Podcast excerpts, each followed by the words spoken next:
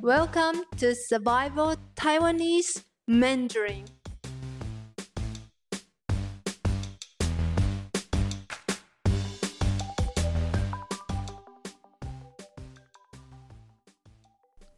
，Hello everyone，大家好，我是你们的中文老师慧敏。This is your Mandarin teacher 慧敏。In today's lesson, we'll cover another extremely important phrase. Can you speak English? I know you're gonna use that a lot. Using this phrase is important for many reasons. If the party you are speaking to doesn't understand English, at least they will be able to understand what you are asking and to show a lot of respect that you took the effort to learn even a little bit of the language. And for these reasons and many more, we're gonna cover this phrase. In Mandarin, can you speak English? Is 你会说英文吗？你会说英文吗？I know it's a long sentence, so let's break it down. 你呢以你会和未会。说是我说，英一嗯英 文乌嗯文英文吗？你会说英文吗？Altogether, it's 你会说英文吗？The first word 你 means you 会。means know how to do something. 说 means to speak. 英文 means English. And finally, we have a ma, which is to make the statement a question. All together, now it's 你会说英文吗? Which literally means you can speak English, right? Now, let's try a different language. How about, let's say, Spanish? We will put the country name plus the word one, which means language. For example, let's take Spanish. For example, let's take Spanish. Spain in Mandarin is pronounced 西班牙. So the word Spanish is simply 西班牙文.西班牙文. It's easy, right? Let's try with Italian. Italian is originated in Italy, so we use Mandarin word for Italy, which is 意大利.意大利. Add one at the very end, and you will have 意大利文.意大利文. Can you speak Italian? You can say 你会说意大利文吗？你会说意大利文吗 ？Or you want to ask for Spanish？你会说西班牙文吗？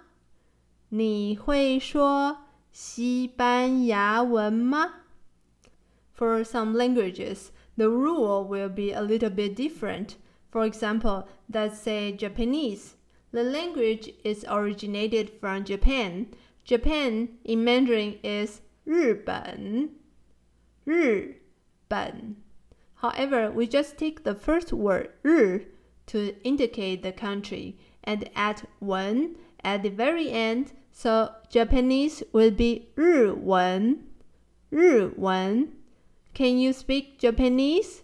You can say 你会说日文吗?你会说日文吗? Here is my culture tip for you. Taiwan has been occupied by Japanese for 50 years in the early 20th century. Therefore, many Taiwanese older generations who were educated in Japanese schools during the colonial era could speak Japanese.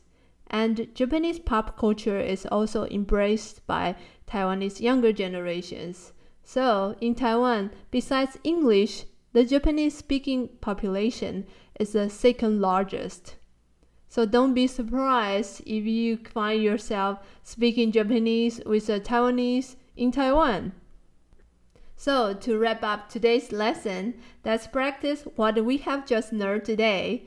I will say the English equivalent of the phrase, and you say it aloud in Mandarin. I will wait for a few seconds before I give you the answer. Are you ready for that? 加油加油! Okay, let's do a recap. Can you speak English? 你会说英文吗？你会说英文吗？Can you speak Italian？你会说意大利文吗？你会说意大利文吗？Okay, next one. Can you speak Japanese? 你会说日文吗？你会说日文吗？The last one. Can you speak Spanish? 你会说西班牙文吗？你会说西班牙文吗 ？Alright, that's gonna do it for today. See you next time, which in Mandarin is 下次见. Bye. Hi, listeners. If you like this episode, please rate me five stars on Apple Podcast review. Or you can leave me a comment so I know what you think about this episode. Thank you. If you are looking for more lessons like this, please Google Conquer Language in Hsinchu and sign up for your face to face or online child lessons.